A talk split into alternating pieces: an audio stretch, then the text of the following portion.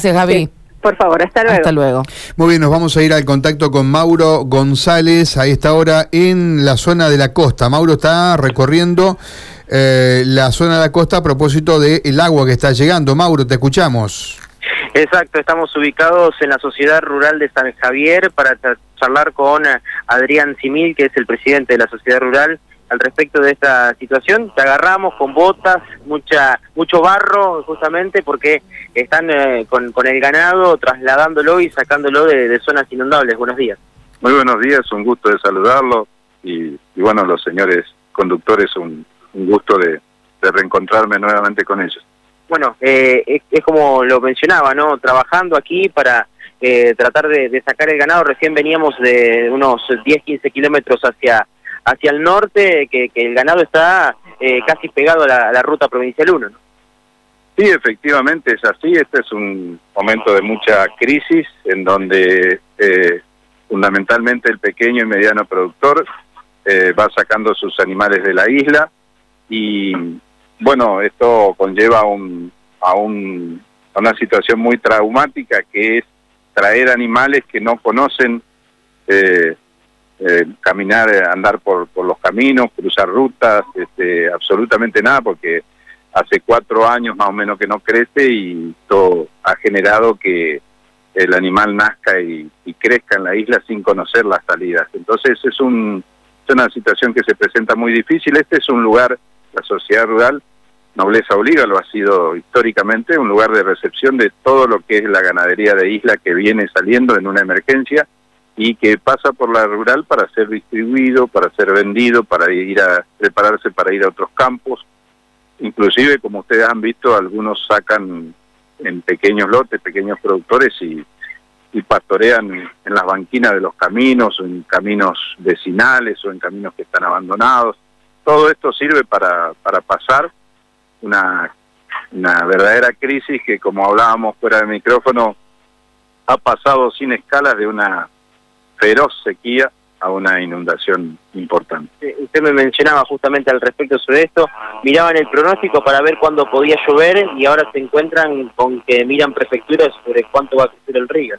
Sí, efectivamente, nosotros venimos de una sequía que en nuestra vida no tiene precedentes y que generalmente eh, ha hecho que el productor se viera obligado a llevar la mayor cantidad de animales posible a la isla, a la isla que... Eh, se ha visto superpoblada de animales que hoy vienen saliendo rápidamente por el tema de la, de la creciente.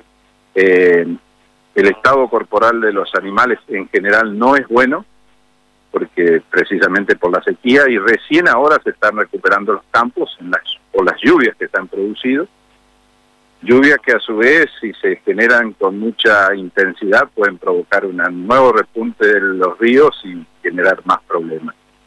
Hoy mm, ustedes se habrán percatado que hay una como un parate en lo que es la salida de animales, no, se ha dado con tanta eh, eh, con tanta tanto volumen como se dio en los días pasados, porque la gente ha quedado esperando eh, fundamentalmente lo que es los niveles de los ríos que a río arriba han bajado, Iguazú, Andresito, está ahí como decimos en criollo, empacado corriente, no querer bajar de los 7 metros, pero bueno, eh, después de ahí los ríos se han estacionado, Esquina, Goya, eh, Reconquista, eh, crece La Paz, pero ya en esta zona como que empieza a haber un, un repunte más moderado.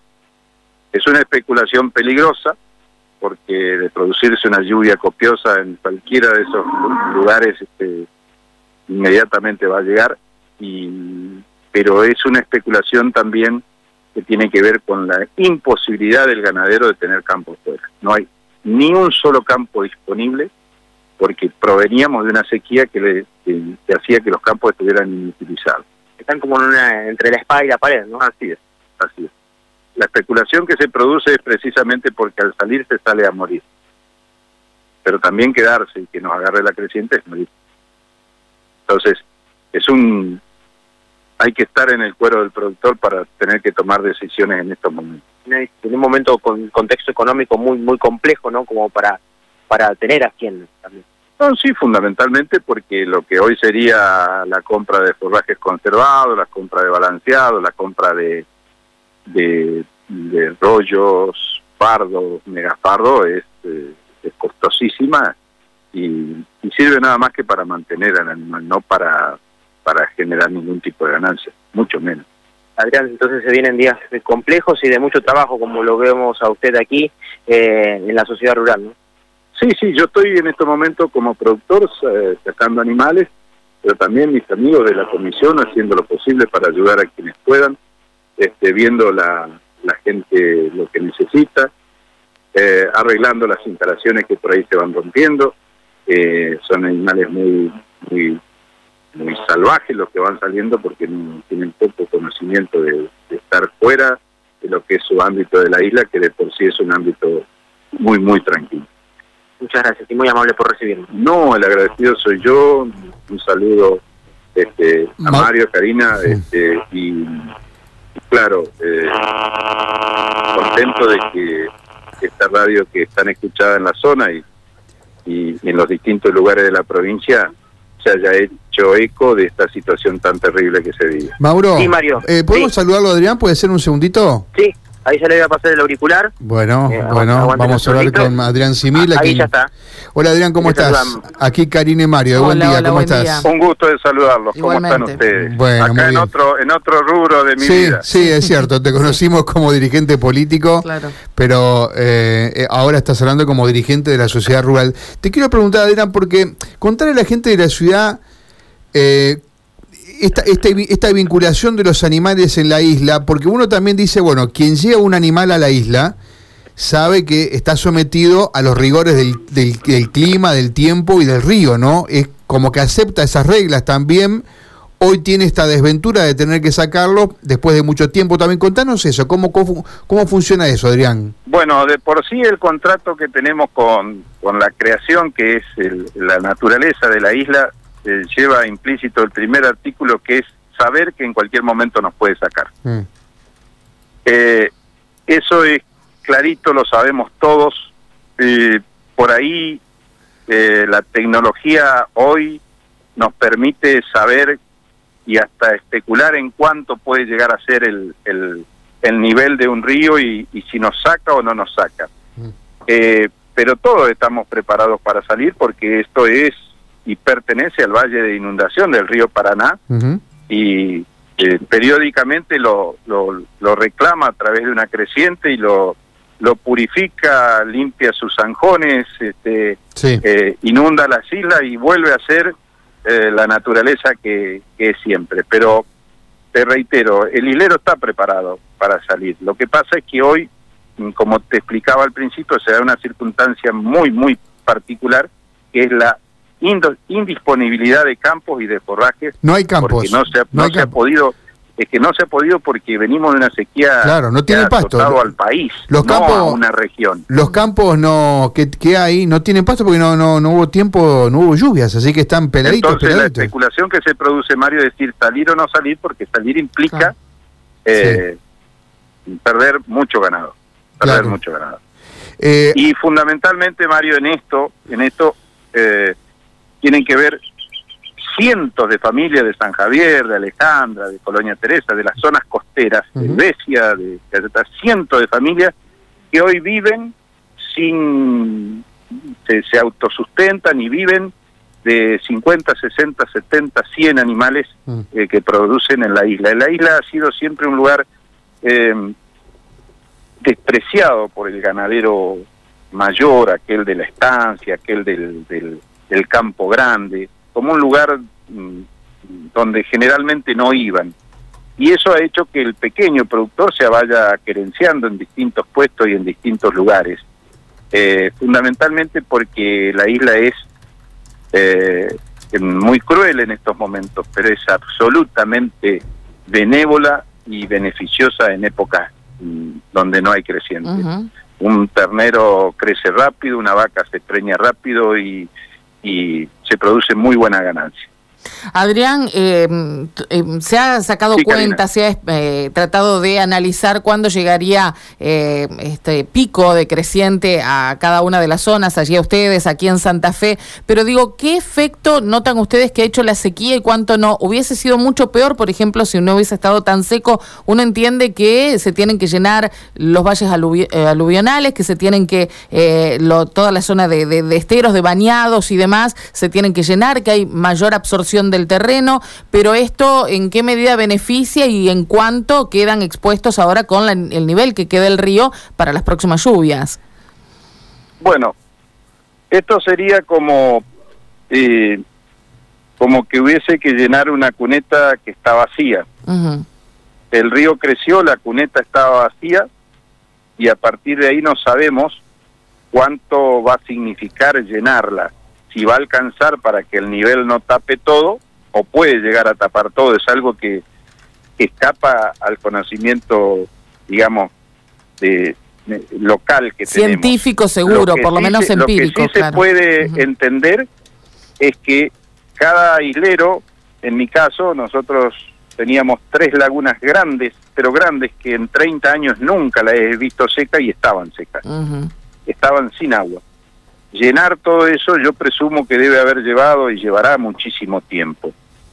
Y por lo tanto puede ser que eso, puede ser, reitero, es una hipótesis, atenúe eh, la subida del nivel y genere que algunas personas con islas un poco más altas puedan quedar con los animales. Claro.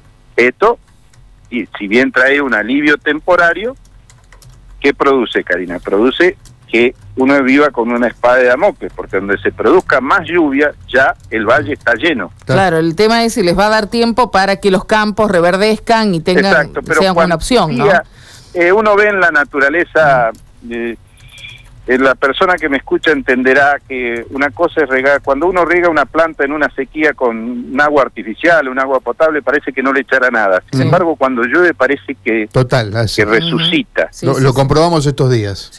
¿Me entendés? Entonces acá pasó lo mismo con el pasto, es decir, el pasto que le cayó la lluvia o que se va inundando con agua de lluvia mm. como pasa, en, se convierte, eh, parece en un sembrado de forraje y por lo tanto genera la posibilidad de que se recuperen los prontos, los campos, perdón. Cada día que pasa es un día más para permitir que los campos se, se recuperen y que cuando haya que sacar hacienda puedan estar aptos para recibir la cantidad de hacienda que, se recibe. Eh, Adrián, ¿Eh? la, última. Eh, venimos de un accidente lamentable en la zona del Besia donde un, un vaquiano perdió, bueno, no lo han encontrado, uno supone que lamentablemente ha perdido la vida. ¿A qué se expone el hombre que en una barcaza retira allí 20, 30, un lote de 40 animales de la isla? ¿Qué peligros tiene que afrontar? no te escuché la última parte, Mario, justo pasó una, bueno, jaula no, cargada. ¿Cómo no? Eh, te decíamos, retirar con una barcaza a los animales de la isla es lo que se está eh, produciendo ahora. ¿A qué peligro se expone el vaquiano que va allí con el lote de 20, 30, 40 animales en la barcaza siendo retirado? Primero siento muchísimo lo que ha ocurrido. Es una de las circunstancias que siempre a las que siempre se expone la gente que trabaja en isla. Pero te diría que mucho más riesgoso es cruzar los animales a nado, con gente que va nadando delante de los animales, con gente que va con caballos que van nadando delante de los animales, o con gente que va detrás de la tropa. Eh, siempre es mucho más riesgoso. Esto ha sido una desgracia, no, no quiero ni minimizarla ni eh, me, solidarizo con la gente que le ocurrió, pero salir en barco es la forma más segura claro.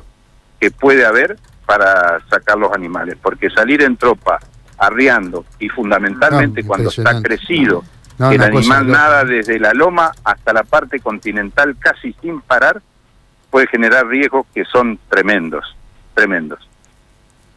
Bueno, gracias Adrián por recibirnos. Eh, mostrale a Mauro lo que es una vaca, lo que es un novillo. Porque lo tenés ahí cerca, escuchamos, eh, lo escuchamos no, pero Él me pidió, él me pidió el modelo terminado. claro, claro.